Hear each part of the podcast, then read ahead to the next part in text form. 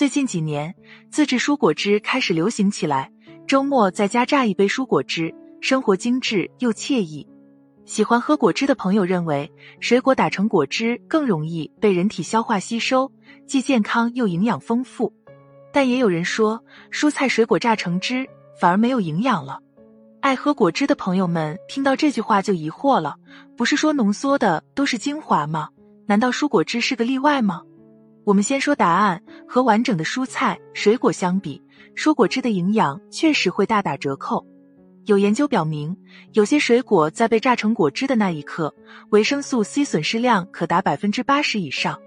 我们喝果汁的时候，往往会把果渣丢弃，而水果中的重要营养物质膳食纤维、钙、镁、钾等矿物质大部分会留在果渣中。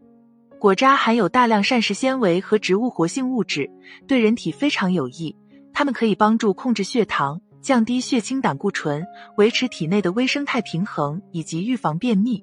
如果你喝的是外卖鲜果汁的话，商家为了防止果汁氧化变色，会加入护色剂，这样的果汁会变得更不健康。听说蔬果汁可以减肥，这种说法科学吗？每天喝几杯鲜榨蔬果汁能增加饱腹感，帮助减肥，这是很多爱喝果蔬汁人的想法。事实上，果蔬汁不仅不能帮你减肥，甚至还可能导致你越喝越胖。榨一杯果汁所需的食材远比直接吃的水果多，无形中增加了糖的摄入量。由于果汁不需要咀嚼，在胃里的排空速度很快，在肠道中的吸收速度也很快，血糖上升也快得多，对中老年人来说尤为不利。简单的说，鲜榨果汁、果蔬汁就是一杯糖水，而不是健康饮品。所以，水果还是吃完整的好。很多人不知道，鲜榨蔬果汁除了含糖量高、缺少膳食纤维之外，鲜榨蔬果汁还有这些危害。无论是家里自制的果汁，还是在外面买的鲜榨果汁，都容易滋生细菌，比如大肠杆菌、沙门氏菌等。毕竟榨果汁时接触的器具多，这些器具不可能被清洗的十分彻底。对儿童来说，喝鲜榨蔬果汁的坏处就更多了。比如说，容易引起儿童龋齿，尤其是使用奶瓶和吸管杯饮用果汁。由于果汁几乎不含蛋白质，但它的糖分能量又比较高，也就容易增加饱腹感。这会导致孩子喝了水果之后就不想吃饭了，进而导致儿童营养不良。有的家长看到孩子腹泻，会想到医生说的，孩子腹泻时建议补液，因此给孩子饮用果汁。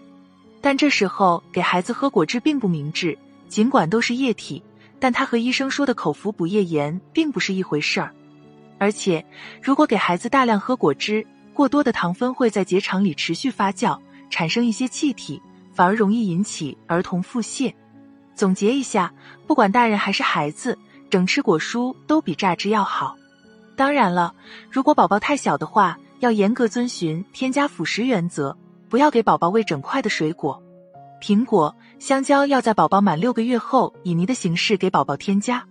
至于有的朋友担心果皮上有农药残留，不知该不该吃果皮的问题，也不用纠结。水果皮营养非常丰富，丢弃非常可惜，建议连皮一起吃。对于农药问题，大家不用太担心，阳光以及水果自身都对农药有分解作用。如果实在不放心，可以用洗洁精洗后再用清水洗。这样，脂溶性和水溶性农药都可以洗掉了。今天的内容就到这里，记得每天要吃水果哦。我们下期见。